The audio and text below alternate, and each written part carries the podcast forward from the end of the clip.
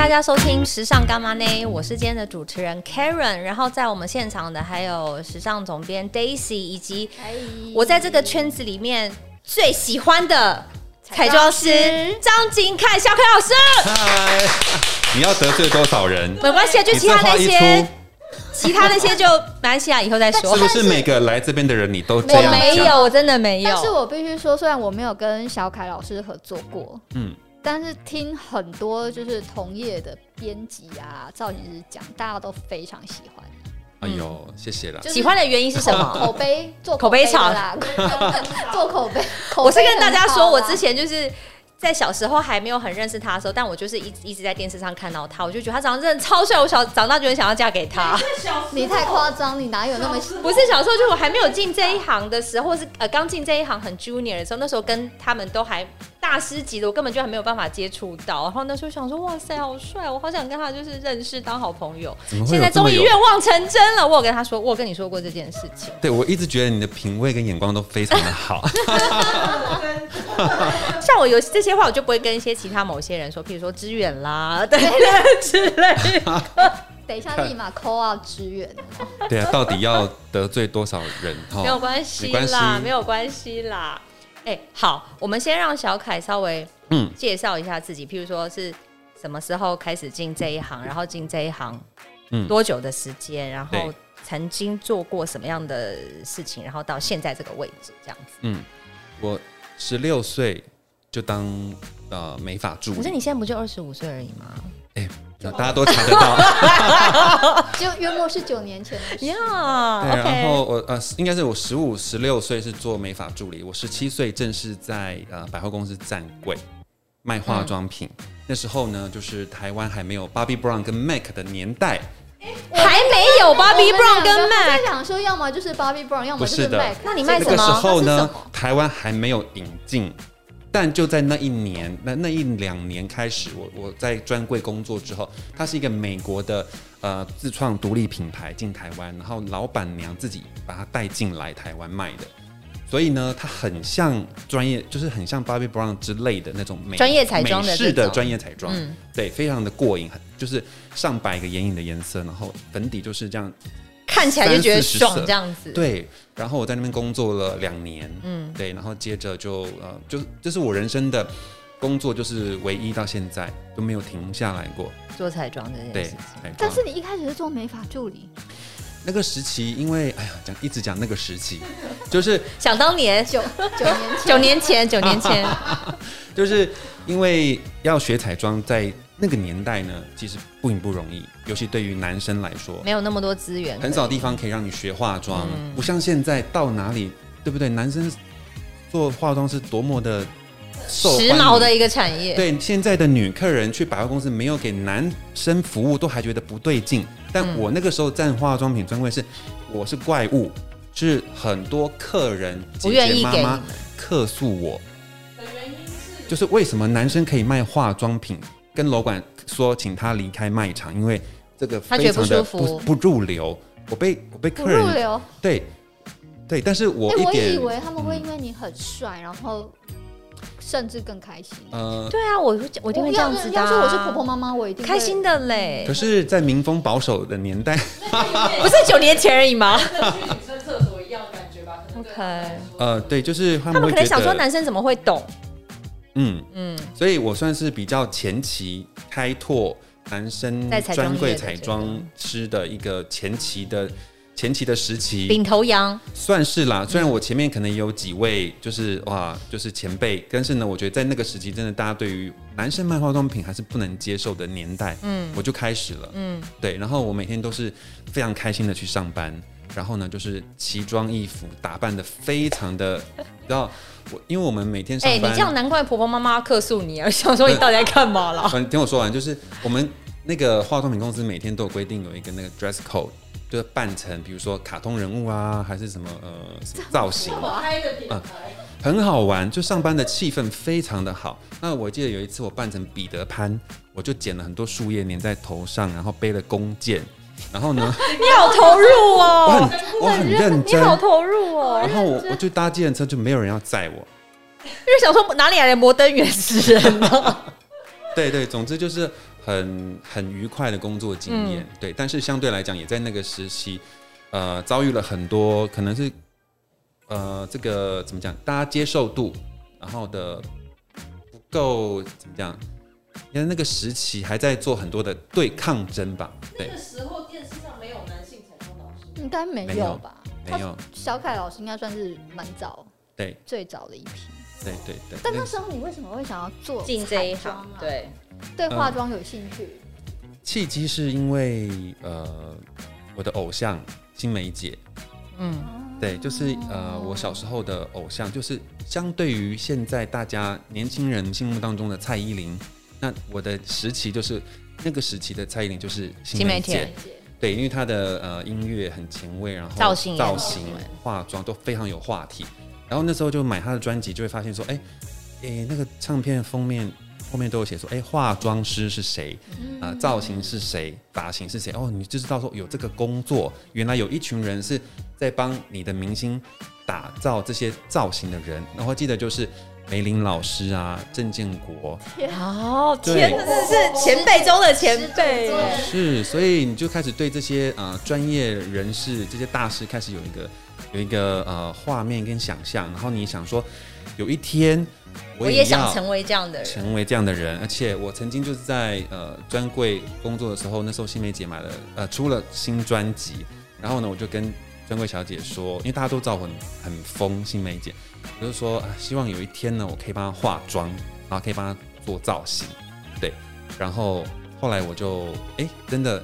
出道之后，还实现了这个愿望。那你是不是很感动？那时候就是，譬如说第一次看到他本人，或是去上他节目的时候，当然把他抱起来旋转，倒没有。我就说，我真的好喜欢你啊！是会激动的，因为是是真的偶像，梦想成真。不是说那个偶像的呃定义，不是说哦，因为去上节目就说啊，新梅姐哇，好喜欢你哦，不是的，不是客套话，是真心有在喜欢的那一种。对，就是他启蒙我对于时尚的这一个呃。开关不是说哦，就是因为礼貌啊，偶像偶像，这个偶像的定义真的不一样，它是有意义的。欸，我发现那个年代啊，是不是很多人的偶像都是新梅姐？因为我认识另外一个化妆师 Vincent。嗯，他也说他他也是小时候就是很喜欢新梅姐，嗯，然后他后来跟你一样，就是也成了那个可可能因为新梅姐真的是那个时候真的很敢打扮跟很敢做一些前卫造型的人，一般人可能真的不会去尝试那样的东西，所以大家就觉得说哇，他真的好有勇气，而且他弄起来就又好看。对，Yes，可以马丹娜好不好？雪儿，雪儿是不是有点年纪大？对，我觉得，所以我觉得，呃，偶像的启蒙对很多年轻人来讲也都是非常关键的。就是还好我那时候不封刘德华，不然我可能就在就骑摩托车，就是 飙飙，对，开玩笑，就是他追梦人。对对对对对对对，我举例，大家呃，刘德华的粉丝比较比较讨厌我，但是就是我觉得，呃，偶像可以影响年轻人的人生的未来，所以我觉得这个意义非凡。嗯嗯嗯，对。然后那经过了那个彩妆的工作之后，你就是一直在彩妆界，然后就去别的专柜吗？你你是无师自通吗？嗯、对，你没有自，那你以前不是学这个？是，我呢就是去，我怎么去？我这是怎么去站那个化妆品柜呢？就是呢，我就经过那个化妆品柜台，我就去试颜色，然后就呃很投，就是那个下午就玩得非常开心，我就跟一个女生一直聊。啊，他们的东产品的特色啊，什么什么，聊了半天之后，发现他就是老板。哦。然后呢，他就看我说：“你怎么这么有兴趣？”我说：“对啊，我很喜欢，我很喜欢化妆，我想要当一个彩妆师。”他说：“哦，那你要不要来我们公司上班？”我说：“好啊。”哎，那你很 lucky，就刚好遇到他们老板。对。然后我就说：“那他什么时候开始？”我说：“明天。”他说：“好啊。”我就辞职了，我就把我原本的美发的工作就告一段落，我就隔天就去上班了。对，我是那种就是想到就做到，嗯，然后就马上去做，我不会等这样子，嗯，对，就那天开始就到现在就没有停下来了，嗯，对，厉害。然后就是你不会嘛，我技术是算是零，只是自己很有兴趣，所以呢，就是会很多客人来呃柜上啊，就是我刚刚讲的是比较极端例子，很多人不喜欢不能接受男生，可是其实也有真的很就是当时就很前比较。走的很前面的客人，就觉得说，哎、欸，有男生呢，他们就觉得很好奇，那来试试看。其实也是有一大批很喜欢啊、呃，很喜欢男生彩妆师的客人是有的，嗯、对。然后呢，我就把他们当做那个白老鼠啊，然后就每，每天就是画他们啊，然后呃呃，他们来柜上就帮他们免费的上妆，嗯。然后我的专柜小姐们，我都规定他们吃完便当。要补口红，不可以自己补，嗯，是要我来帮他们补，嗯，然后每天来上班之前，眉毛呢不能先画，就是你要画，我要画，开店之前，你是来练习的，练习的范本，对。对，所以就在那个时候，我就是呃开始累积一些实战的经验，嗯，对，顾客服务的经验，对，哇塞，那你后来在那边离开之后，你就是去别的别的品牌，在那个时期就是尾声吧，那个契机又来了，就是。呃，我那时候因为十七岁，其实我那时候学校还没毕业，高中还没毕业嘛。嗯嗯、然后呢，我就呃刚好有一个客人，有一个客人是我的主顾客。然后呢，他每次都找我来化妆，他很喜欢我帮他化妆。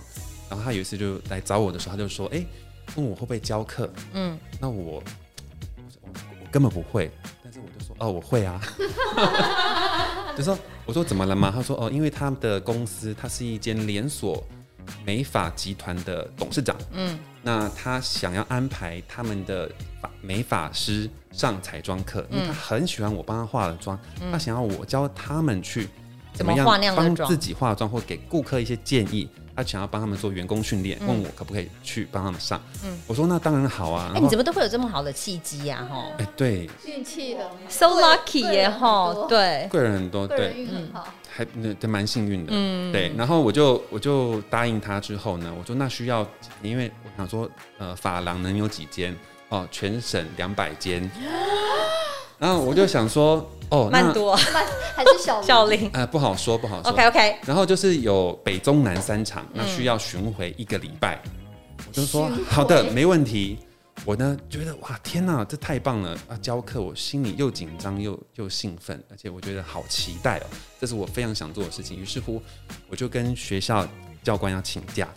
你才十七岁，明明身为一个学生，然后要去给人家教课，对。然后呢，我就因为这个高三下学期嘛，我就是跟教官说我要请一个礼拜的假去，我有事情要做。然后他就说，教官就冷冷的说，都剩没两个月要毕业，你请一个礼拜，那你干脆要不要办休学？我说哦，真的吗？他说对啊。后来我就呃，哪有教官给人家这种建议？我才差没两个月就要毕业，为什么我不能请？为什么我不能请一个？你不能好好把它读完吗？你为什么？要这时候请假呢？OK，什么这么重要的事情，他不懂嘛？我没有必要跟他解释。那后来，于是隔天我就仿照我爸爸的签名，我就休学了。哇，你真的很有种哎！那你被爸发现，被被被打死哦。嗯，当时是抱着就是被打死的决心，决心，因为我觉得再怎么样都不能阻挡我去试去做我想做的事情。哎、欸，我刚才有想问这个问题，像你想做这件事，嗯、喜欢这个产业彩妆这种东西，家人会不会反对，或者他们根本不知道，他们根本不认为它是一个工作或是产业？我觉得应该那年代爸爸妈妈不知道那是什么。对啊，我就是这样想。反对吧？那个时候反对惨了，一定就像不喜欢男生去跳芭蕾舞一样的意思啊，就想说怎么会做这样子，就是不是男生该做的事情这样。嗯，为此我还有离家出走过。天哪，so drama！是的，三天，好像 OK。那个乡土剧的剧，对对对，是的。因为其实我不也不能不能呃责怪自己的父母亲，因为我觉得毕竟他们的年代、成长的背景，我觉得相对来讲，他们接受度没有办法到那个状态。总不能逼他们吧？那我只能证怎么样证明呢？就是自己把自己的事情做好，嗯，就是给他们最好的交代，这才是孝顺。嗯，什么时候接受？就嗯、呃，慢慢的啊、呃，应该说他们心理上不接受。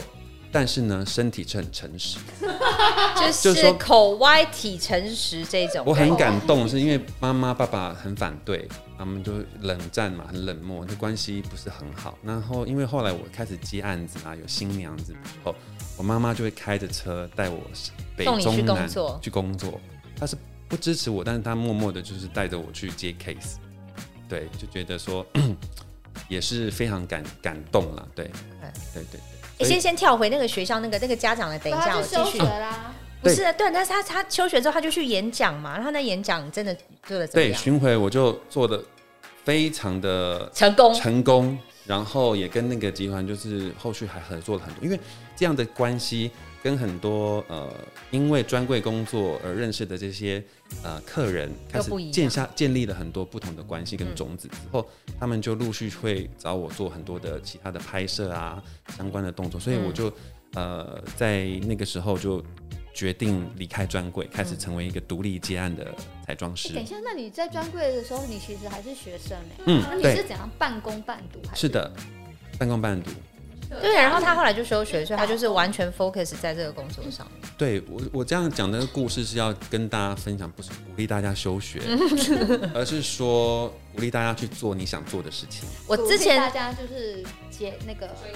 追梦人，我之前就在小凯的 IG 上面看到他分享一段他去学校跟学生演讲讲的东西，然后我就立刻在下面留言，他就写了很长一段，他就说有学生问他说，那如果家人不支持你，或者大家不理解你在做什么，他就说千万不要让这些不懂的人压抑了你的梦想。我就觉得哇，好感动，因为其实有的时候当你真的想做一些事情，你身边人可能想说你可以吗？你能吗？怎么样怎么样？就是会先泼你冷水。可是问题是你不去试，你怎么知道你不行？对，我还原一下那个场景是我。学校邀邀请我去演讲，嗯嗯嗯，然后呢就 Q&A 问答嘛，然后就有一个同学就问我说：“哎，我不晓得我人生要干嘛，很茫然，很迷惘，大学生要毕业了，不知道做什么，该做什么好。嗯”说这种问题很难回答，太空泛了。对，我就后来我就突然间冷了，就是我停顿了五秒之后，我不知道哪来的哪根筋，我就说：“你的未来，你你真正你想要做的事情，就是你爸妈反对你要做的事情，那就是你要做的事。”嗯，然后全场就一片哗然，一惊。然后后来大家也觉得，嗯，我就说这个意思是说，嗯、呃，通常身边最爱你的人，往往是最会呃，就是洗掉你愿愿望的那个人。嗯、对，就是他们反而是那个是最爱你的人，反而是最残酷的，因为、嗯、就是说很多时候他们只是出于出于想要保护你的心态，想说怎么样怎么样为你好这样。对对对，所以就是往往。我觉得年轻人有时候碍于家长的压力，不敢去追逐自己的梦想，我觉得好可惜哦。嗯，要叛逆一点。嗯，真的不要不要听爸妈的话。嗯，这个意思是说，不是说啊不孝顺，一定要孝顺父母，可是不要听他们的。嗯，要走你自己的路，因为你的人生是自己的。嗯，那不是他们的。嗯，对，他们不能对你负责，但你要对自己负责。所以我觉得这很重要。我觉得这种东西对那些新兴学子来说真的是很重的一击，因为其实平常一定不会有人跟他们讲这些。大家就会说啊，就是要听父母话，父母就是有帮你铺好路，反正你就是尽量照父母的意愿去走。可是也是很多人就是走的不开，譬如说很多爸妈可能要小孩子学医，或是要做公务员，感觉就是好像比较有一个稳定的薪水。可是问题是，他如果就是不开心，那他的人生就是就是这样子了耶。但你知道，那那个文章一出来，哇，很多当爸爸妈妈的人就骂骂把我骂 惨了，真的假的？骂惨了。后来呢，我就觉得不行，还是要表达我的意愿。嗯、我不是，我不是说反，我不是真的不是，说要忤逆父母啦。对对对对，因为呃，我觉得呃，自己有想做的事情，在你离开这个地球之前，你一定要做你想做的事情，嗯，哪怕只有一件事情都好，嗯，对，真的不要不要把你的梦想。的火熄灭，嗯，一定要去做，嗯，对，一定要去，就是不要让自己后悔啦。对，就是其实很多学校啊、公司行号都找我去演讲啊，你知道都发生什么效果吗？后来我变成很多那个呃，心灵导师，不是不是，就是很多品牌的拒绝往来户。为什么？啊，我是指说演讲邀请的名单的黑名单。为什么？因为我只要去到一个企业分享我，就会有人走，就会有人辞职，隔天就马上一堆人递辞呈。因为他们就是想要追寻自去追寻自己的梦想。这些大品牌啊，真的是我真的是黑很黑，你知道吗？他们就是说，他们的他的老板就会骂把他骂惨了，就说怎么会这样？怎么这么多人离职？不要再叫他们来讲了。对，不行，我们又要重新找人。对，因为他就鼓励他们去追求自己的梦想，他们的梦想都不在这里。真的要去，要去。对，哦，很好笑。原来会，你看你有多有影响力。就是。应该是说，我觉得我自己是实践这个、嗯、这个怎么讲，这个信念的人，所以我分享起来就是没有刻意，嗯，因为我自己就是真的是这样做的人，就这么走过来的人。嗯、对我没有办，没有一次是不照着自己的心意走的。嗯，对。那你后来从独立的彩妆师一路拼搏到现在，你是中间经历了怎么样的一个辛苦的过程，还有到现在这样的一个地位？你知道？嗯，现在也没什么地位。有啊，很有地位耶。因为我觉得这个东西，我我自己不是特别的。特别的在乎，嗯，因为我觉得，嗯，我一直还是觉得自己就是一个化妆师，嗯，对，而且不用加大师，我不能叫你大师的，哎，我是我想太多了吗？叫你大师的，我还是觉得我就是那个化妆师，就是化妆的，哎，那个化妆的，对，就是化妆师，没有，因为我觉得一路走来到现在，我觉得最重要的是。呃，技术者本身最重要的就是实力，嗯，然后你的技术的服务，嗯，专业专业优先，嗯，其他真的不重要，嗯，专业摆第一，其他的呢，呃，就是有时间再去多加强。但是如果没有专业，你在那边很在乎自己的呃公关做的好不好啦，在乎自己的呃形象怎么样啊，总有一天会变康就对。对，你一直包装那些虚的东西，呃，但是我们是技术者，嗯，最重要拿出来的是技。技术本身就像歌星，他再怎么包装做造型，他最后还是要唱歌。他如果不会唱歌或现场很难听，欸、大家就知道。对，所以你知道这个意思，就是然后说说谁是不是？欸、没有没有没有，不要没有没有没有没有没有，不要得罪多少人？也、yeah, 又要来了。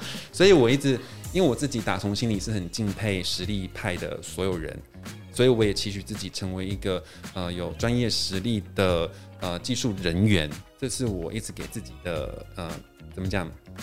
谆谆教诲，嗯，给自己的提醒，千万不要不要走偏了。就希望自己的初心都不要变。对于这个产业的真的热爱的点在哪？那包含我开发产品，我也是以呃品质的专业优先，而不会去刻意的去追逐潮流。嗯，所以我们的产品，我自己品牌的产品，每一样都是爆款，每一样都深受消费者的认肯定。嗯，而且我们从来几乎不太会去做行销。跟公关全部都是所有的 KOL 自发性的的呃分享跟就是让产品说话这样。对对，嗯嗯。哎、欸，那你我想问哦，你那时候怎么因缘机会可以第一次见到新梅姐，然后去上到她的节目？这个要要接自己的那个黑历史啊！来，最想来，我们最喜欢这种黑历史的东西。刚有点太励，刚太白了，太励志。对，剪掉剪掉。就是。黑历史是呢，因为我我刚刚说我很喜欢新梅姐，从小嗯，我小就喜欢她了。然后呢，我喜欢到什么程度？说来你们应该会从椅子上面跌下来。喜欢到去模仿她的造型、打扮、造型还是唱歌、跳舞、跳舞、造型，还上节目啊？上过节目？哦，这就不方便透露，请我要打上网查。等一下，我上网查。千万不要什么五等奖，一个灯、两个灯、三个灯那种吗？没那么没那么那个年代。飞哥的那个对不对？我猜我猜。那总之就是钻石舞台哦。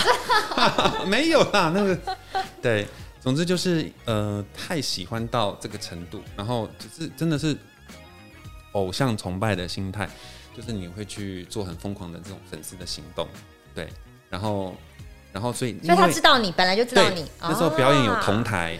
哦，oh, 然后还有，因为那个时候流行就是很多秀，就是会需要发像这种表模仿的人很红嘛，所以会邀请我们去做很多表演，然后就是跟他同台过好多场，他就对你印象深刻，都是去模仿他。对，然后他还帮我贴过假睫毛，然后哇然后也帮，就是他知道我这个人，OK，对，这样子，但他不知道你是一个彩妆哦，那时候你还没开始，还没有，对对，对。所以。就后来就他知道我嘛，嗯，就是一个他他他几个忠实粉丝，他们明星都知道他几个名单有谁嘛，对，我就是其中一个。哦，所以后来他知终于知道你是在做彩妆专业的时候，他就觉得说其实可以跟你合作，或是请你去上节目，应该很吓傻吧？对啊，嗯、本来以为他只是一个疯狂粉丝吗？怎么现在突然变？没想到竟然这么有力，有那个能力。那就是后来因为节目那个女大的关系，有要找呃达人上节目，所以就制作人就联系我，然后就去节目呃试试看。嗯，然后那时候就跟他后在后台打个招呼，对。然后他说你，他有认出你吗？他们应该事前就、呃、你知道，因为像新梅姐跟我一样都是天蝎座，天蝎座其实私底下是非常冷冷。哦，我知道，我最近认识好多天蝎座，藏得很深，对，很内心波涛汹涌，对，深到不行。没事没事。对，但是他也没有很热络，一般都会哎，就是高八度，像 Karen 就是很很公关。我跟你讲，我就狮子座没有办法，很公关。不熟的人还是哎，就是永远的。然后我 A 完之后想说，哎，刚才人是谁啊？对，然后天蝎座就是那个。那个脸真的藏不住，就是就是冷冷很冷，对。但是呃，但是不是说他他把你遗忘了？他其实知道你是，他没有说很公关这样子，嗯、对。所以那时候在后台就打了招呼，然后就上节目。我还记得第一次上节目的时候呢，真的是太太可怕了，因为是自己的偶像嘛，压力很大，然后又是上节目，你知道，录影，嗯，就不能出错，就是。吓到就是背后全部都是湿掉，一直滴汗，然后就是新妹姐还说看我的背影，她说你湿了耶，对，然后讲话还发抖，手也在发抖，对，然后整集下来呢就讲了两句话，就是大家好跟谢谢，真的。因为我不会接话，也不会讲话，那个节奏就是丢给他，可能接不住，就要再接回去，就会丢给别人。要安排你，比如帮人化妆吗？对啊，对啊，化妆啊，然后我就很，我就乖乖的化，也不讲话，也没讲话。你现在都要哦，好，首先我们现在再拿出什么什么哦，然后呢？第一次上节目，通常都不懂这些，对，抓不到那个 tempo，他也很尴尬嘛，就现在什么？其他人会讲，对，其他人会讲。然后我就是很不会讲，然后也也不爱讲，也不会讲，然后也不适应。后来呢，整录完之后，我就呃很落寞的收东西，然后呢就觉得应该没有下次了，嗯，因为实在是这种人怎么可以上电视？嗯，对，就是录到应该制作人也是头皮发麻，然后就是也觉得啊怎么会找找到这个这个这个这个人来上？对，后来呢？隔了一个礼拜，我又接到电话，说：“哎、欸，要再敲你，要敲我。”我心里想说：“有这么缺人吗？” 你是找不到别人？对，是找不到别人。我就说心里想：“好吧，那他们都不嫌弃，那、欸、当然要去。我再给自己一次机会，毕竟就可以看到新梅姐，然后又觉得说：“哎、欸，这个机会是不是应该要再努力看看？”嗯。后来呢，嗯，我就准备了很多产品。要介绍很多新鲜货，那那时候我们的知名度还不是台面上的知名度，所以品牌也不会赞助东西，我们都要自己买的。嗯，我就花了大概两万块钱买了一堆东西，那我们通告费就是两千块嘛。嗯，然后呢，我觉得没关系，倒贴耶，对啊，投资嘛。对，后来我就准备两万块的东西上节目。后来呢，我只介绍了一样产品，然后这次进步了，讲了三句话。对，然后一样是默默的收东西。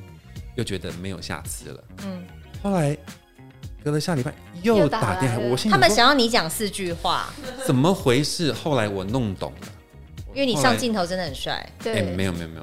后来我终于搞懂了，就是在那次呃第三次录完影之后，我知道答案了。想知道答案吗？请锁定下一集的。快点啊！哎、欸，等一下，这边破口哈，然后直接选下一集。就是一样，我第三集录完之后，一样是非常的沮丧，而且觉得啊，算了。后来就是我又默默的收东西，那时候没有助理嘛，然后就自己默默的收完东西，然后你到那个摄影棚灯就要慢慢收，只剩下一盏 spotlight 在你头上，好像在演舞台剧哦。对，然后大家好悲伤，明星都离开了，艺人都离开，然后其他就是就全部一直在流动，啊、只有你是静止。欣湄姐也撤了，这样子，然后。就觉得我跟这个环境格格不入，我觉得，然后我在这边，我来淌什么浑水啊？我心里的 always 就我在干什么？干、嗯、嘛又来？我明明就在呃专业领域混的还不错，对不对？嗯，拍杂志、做服装秀，然后接很多商业案子，都做的很棒啊！我来搞这个，出什么、啊？干嘛做自己不不不适合的事情？对。后来呢，就有一个摄影大哥在收拾那个那个录摄摄影机，路过你，啊就路过我说：“哎、欸，那个，他说，哎、欸，那个小凯老师。”哎、欸，有人叫我，那个嚼槟榔的摄影大哥，他就说：“哦，你知道我们几个那个带他们都有五个 camera man 嘛，然后呢，他们就哦，你知道 take 你的那个画的模特啊，zoom in 的时候，哦，太漂亮，好漂亮。哦，我们都在耳机讲说，哦，这个老师化的妆真的很厉害，他们看得懂啊，因为他们每天连薄槟榔的大哥他都知道呢，他们最懂啊，因为他们就要特写，他们最在乎画面嘛，细不细腻，导播也会讲嘛。那哦，哎、欸，这个妆漂亮哦，就是，然后他说他老婆呢也都看，一定要收看。他有说，哎、欸，我画的很好。我当下找到一个知音，是一个摄影大哥，后来弄懂了。我觉得我我做对的事情是，我虽然不会讲话，但是我很认真的化妆，嗯，做口碑啦，嗯、就是就是把你的专业放到最大，这样子、嗯。对，就像我刚刚讲的嘛，专业优先，嗯，其他再说，嗯，专业可以让你度过很多危机，专业可以让你度过很多困难，嗯，专业可以帮你化解很多问题，嗯，所以我就在在的觉得更。相信专业优先是多么重要的，嗯，因为很多人上节目是会先想自己要穿什么漂亮的衣服，要想要怎么讲话，要有什么 title 啦，什么以前做过什么 project 啦，嗯，对。但是我就觉得说，我就是主力放在我怎么把这个妆化好，那制作人交代的议题我怎么把它准备好，准备好就够了。所以有时候你看我上节目，满脸都是油。然后呢？可是我看到的时候，我就觉得说，哇，你皮肤真的很好哎，油亮油亮的，对，发光哦！哎，没有，就自然就散发自然的苹果光。你们就中了我的套路，就是我都没有打扮上去就苹果光，你看。对呀。哎，不过你刚才讲的这个，连摄影大就是摄影大哥看到荧幕，觉得大家都觉得后面的人讲说画的很细腻这件事情，我真的没有想到是这个原因哎。对。我觉得很厉害，就是这种很小的东西，也许一般的人可能不会 care，会想说哎，反正 who cares 把我画出来到底怎么样？可是真的就是有人在看这些东西，然后也看得出来你的用心程度。有的，有的，就是他这位摄影大哥一直给我很大的鼓励，嗯，一直到现在，我说哎，真的有人看，而且会有人看懂的，嗯，不用担心。如果你觉得你现在在你的领域里头不是很很得意，或者是说很很被看。看重或很被瞩目都无所谓，专、嗯、注在你该做的事情上面，一定会被有机会被看见的。嗯嗯嗯，会不会太励志？不会啊，很励志。现在还有在跟那个摄影大哥聊天吗？哎、欸，没有，我已经忘记他他的脸了。你怎么可以忘记他的脸？因为我对就是吃槟榔的比较不会，因为毕竟他可能就是只有那一天路过之后就再也没看到他了。小时候他到哪里去？我很感谢他，非常感谢他。就是算是我的天使，还好他有来跟你说，因为如果你他不说，你可能不知道，然后你还是不知道自己要再怎么样去经，就是突破你的一些盲点。可是其实你根本不需要突破，因为你该做的事情已经做很好。所以你们刚刚说我很多贵人，对不对？其实他就是我的贵人，摄影师也是他的贵人。对，真的贵人哦，我我常我自己有看法，都贵人不一定都是穿金戴银的富贵荣华的那些样子的，叫做富贵人家叫贵人，不是的，贵人反而是这些。呃，市井小民之类的，一般人、小小人物都是你，你可能没有想到的对象，只是他在某一个瞬间给了你一些指引或者一些方向。你会想，在这个摄影棚谁是你的贵人？你一定会想是青梅姐。对，所以很多人可能会扒着，或是制作人不放，呃，制作人不放。可是没有想到，其实真正鼓励你的、转累你的，其实是这些螺丝钉们。嗯，懂吗？就是当然后来，当然。呃，后来我也真的离证明了这件事情是对的，因为也跟制作人聊啊，就说反正，嗯、呃，我我说为什么我讲那么烂还要发我呢？他说他就是你妆化的好啊，就很无奈耶。没有啊，怎么样说它都是一个彩妆的节目啊。如果你连最基本彩妆都画不好的话，那怎么可能？而且应该说。反正节目还有其他来宾嘛，可以讲话，会讲话就让他们讲就好了。对，那总是要有一个技术撑场面的人在。嗯，对对对，所以这个这个怎么讲？就从上节目到现在来，其实对我来讲就是一个很大的学习跟那个磨练，因为毕竟要讲话，要边化妆。真的是是一种训练，没错。要一心二用，其实蛮难的。对，非常难。而且你还要，就像像我们刚才讲，就是你要讲对的话，就是不能这边 murmur 讲一些别人不知道你在说什么。你要讲到这个重点，这个 point，这个步骤就是要干嘛干嘛干嘛干嘛这样子。对，就我是在那个时期才开始愿意学习怎么跟呃老百姓沟通。嗯，就是我以前就是在专业的世界里面活着，嗯，直到上节目我才开始学习怎么把专业的东西变成一般人听得懂，讲白话文给我们听，然后甚至是轻松的，嗯，然后再可能带一点点呃幽默的成分，让一般的民众可以抓到你要讲的重点，嗯，这是我那时候才开始学着去做这件事情，否则我以前是非常抗拒，嗯，就人家问我画眼线怎么画，我说。就是这样子，这样子啊，凭感觉啊。那你现在会怎么说？但我但是我现在还是说凭感觉，这这比较不会违背我的良心。嗯，那些说得出来公式的人都是在胡烂你的。是谁？是谁？很多人都说了，很多很多很多。他们是不逼不得已的，我曾经也逼不得已过。你知道，人在江湖嘛，身不由己。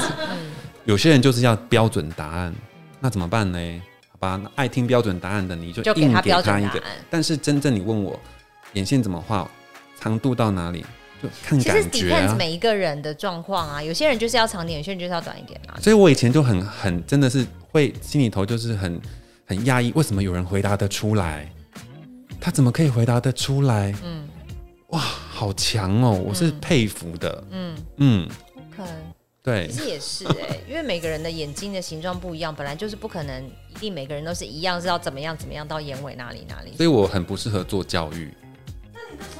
对啊，你要去教人家，还去全那么巡回，全对啊，我是用感觉在教的。还是我刚刚没可能还是学美发，他们这种对美感有的人，他们也会知道有感觉这个问题。对，我就是用感觉在分享我怎么画，可是心电感应。对，比如说每个人的发型，就是说有些人就是可以剪到这，有些人就是有些人就可以剪阿呆的那种那个刘海，有些人就是不行。那这里也是凭感觉啊，对不对？真的是凭感觉。嗯，这种工作，这个这件事情真的是凭感觉。而且美的东西比较主观啦。对，嗯，所以呢，我我有尽量在改变啦。就能够明确一点的，我尽量明确。但是我通常都是走那个不明确的，一个迷蒙的感觉。对，就是我，与其所以呢，我就干脆就做给你看。嗯，人家问我说：“来，我帮你画。”嗯，就搞定了。可你要我用讲的，我真的好难哦。嗯，哎，那新梅姐这个节目算不算是你开始？大量接触演艺圈跟艺人的一个开端呐、啊，就比如说，因为这个节目，你上这个节目之后，知名度越来越高，然后开始就会有一些艺人要找你合作啊，什么之类的。嗯，就是当然，对于自己在专业的知名度提升是一个很很重要的嗯关键。嗯，对。那跟艺人合作，我倒觉得说没有那么的密切，因为我本来就是一个不太会。呃，跟艺人互动的人，嗯、对我我我只只有帮，就是最常帮就是帮新梅姐打、嗯、打理她啊，从、呃、当时呃演唱会，然后她拍广告，还有一些呃活动，嗯，还有专访的时候，对，还有国外出席活动的时候，我们会一起帮她做，嗯，之外，我其实很少帮呃一般的艺人艺人做单妆的工作。有啦，早期早期常经常帮呃林志玲，嗯，还有侯佩岑化妆，嗯、可是后来我觉得我好像不太适合，就是怎么讲？因为我觉得化一个美美的妆哦，这是一个专业，可是对我来讲，好像我有更重要的事情可以可以做。嗯，那我觉得把这样的呃这样的机会，也可以让给不同的专业人士。嗯嗯嗯，对。那你后来，譬如说，开始除了彩妆师的身份之外，开始譬如说创立你自己的彩妆品牌，然后呃，做很多其他斜杠人生的事情，是怎么样？你自己对于这些角色是怎么样去区分，或者是你觉得哪一个角色是你最喜欢的？嗯，就是为什么要这么斜杠？是因为这是我可以做一件事情做二十年不会腻的原因，就是呃，因为。怎么讲？一个工作，它应该很多的呃多样性，嗯，然后它可以开枝散叶，很多的不同的形式去呈现。就像以前化妆师，我们只能想他在后台，谁会知道有一天化妆师可以站上节目？嗯，后来站上节目之后，谁会知道呃 KOL 或者是什么呃拍拍影片是现在的趋势？我们要自己经营自媒体，嗯，所以我觉得这件事情因着时代的不同，一直要做转变，所以我们要跟得上时代，我们要不同的去。给自己变来变去，嗯，所以我就会做很多尝试。其实我很不务正业，做蛮多。呃，对，还出书哎、欸！刚才小凯的书真的是超有质感的，的书跟彩妆没什么。对，因为我觉得其实没有，不是没有关系。我觉得它是有很大关系，是因为我觉得美这件事情，我现在想要分享的不是只有化妆，而是从灵魂去跟消费者交流，日常的养成这样。对，因为我觉得沟通、沟通、沟通心灵。的部分会是我现在接下来的比较重要的方那个怎么讲路线？路线对，因为我觉得一直教大家画什么流行的颜色啊，已经腻了。而且像现在戴口罩，你要画什么？还是要画？凭感觉画眼线。OK。对，所以呃，像嗯，创立品牌，然后还有就是呃，就是做自媒体经营啊，然后经营 YouTube 啊等等，我觉得就是。就是自己在这个产业当中给自己更多挑战，做一些不一样的有趣的事情，这样。对对，那其实做品牌，我其实很早就做品牌了，嗯嗯，嗯对。然后它对我的意义就是，呃，一个能够在消费者关上电视的时候，还有还可以跟我连接的东西，就是我的化妆品。嗯、关上手机，哦，这句话说的好好哦，就是关上电视还能有连接，嗯。嗯，就是我觉得这是一个，欸、我觉得你根本就是京剧产生制造机，啊、你好会讲京剧，真的耶。就是没有，因为我觉得，嗯，怎么说呢？这讲这样讲有点夸大，不过我觉得做好东西是做功德。嗯，就是你发明一个好产品，嗯，解决一些人在化妆上面的困扰，嗯，呃，你不仅告诉他方法，还给他对的产品。然后以至于他成功了，你知道每一天每一个女孩的房间都有这个奇迹在发生，你知道这对我来讲多么意义非凡吗？就是每我像我们品牌最有名就是睫毛膏，嗯，很多我很多客人哦，我到现在每天都在收私讯小盒子感谢信，就是它是一个睫毛稀疏塌垂，永远就是放弃画睫毛，比如说稀疏塌垂听起来真的很惨呢。就 Karen 是不是也有这种镜头？我就是很想要买你的睫毛膏，还没去买，因为我现在就是想说都在家上班，我连妆都不想化。朋友一场啊！哎，不是这样，好，才五百八，先讲先讲，十支。好，手 机马上。哎，这段哦，纯正哦。好，哎，它可以防水吧？当然，因为我整个很容易出油，哎。不防水的睫毛膏怎么可以存在地球呢？不防水的睫毛膏，哎有。纬度高的地方，他们还是很干呐，想说不会对，不会老挪，就是会老挪。就是它解决了很多这种稀疏塌垂，然后已经不愿意画睫毛的女生，她因为用了我的睫毛膏之后，她整个效果真的很好，爱上化妆这件事情。然后还有很多不画眼影的人，因为我出的一些九宫格的眼影盘，他们开始爱上画眼妆。就是对我来讲，我看中的并不是呃说呃。销量，而是说这些客人的感谢是我支持我最大的动力，也是我继续做品牌最最核心的价值。嗯，就是解决大家的问题，然后不是只有空讲。嗯，是我还有造福到别人，有影响把东西给你准备好了，那只差你刷个卡。来，这个我们现场三位女生，然后马上刷起来，我们。团购，团购，对，现在开放三分钟开始计时。我这边现场已经销售十只喽。这是这是我最我做品牌最大的乐趣跟感动在这边，对，跟使命嘛，就延续我的职职业生涯的呃下半场，嗯，就是专注在品牌上面，对，嗯，天哪。做一个品牌能做的事情很多啊，你可以一直出各种不一样的东西，解决大家各式各样不同的困扰。可是做品牌很烧钱，很烧钱啦，而且好累。嗯，很多不归路，做品牌是一条不归路。可是它的门槛门槛是高的，呃呃呃门进入的门槛其实有钱就可以做品牌，但是要持续不容易。嗯，太多有钱人可以做品牌，但是我觉得难是难在怎么延续它的。生命，然后对，所以我觉得背后的理念，如果你只是想要赚赚大钱，那我觉得你就不用不必做了。虽然不是说他不赚不能赚钱，而是说，如果你的出发点只是为了呃看在商业的金钱上面，我觉得这样的信念做品牌，我觉得应该比较难成功。嗯，嗯，因为太太太 business 导向了，对不对？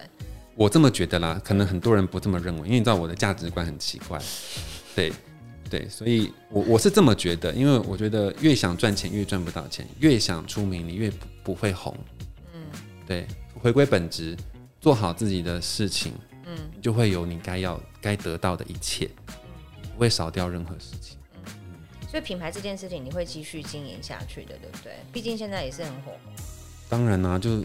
等着要帮你结那十支睫毛膏。Oh my god！对，现在等着你那个刷，刚好刷好不好？不要这样子。当然会继续，而且我们的目标是希望可以在未来呃一定的时间内，我们可以到呃我们在亚洲有代理了，嗯，然后我们希望可以到欧美去，嗯嗯嗯，对，上市，对，啊，可以让在巴黎大家可以买到 Kai Beauty，或者在纽约哦。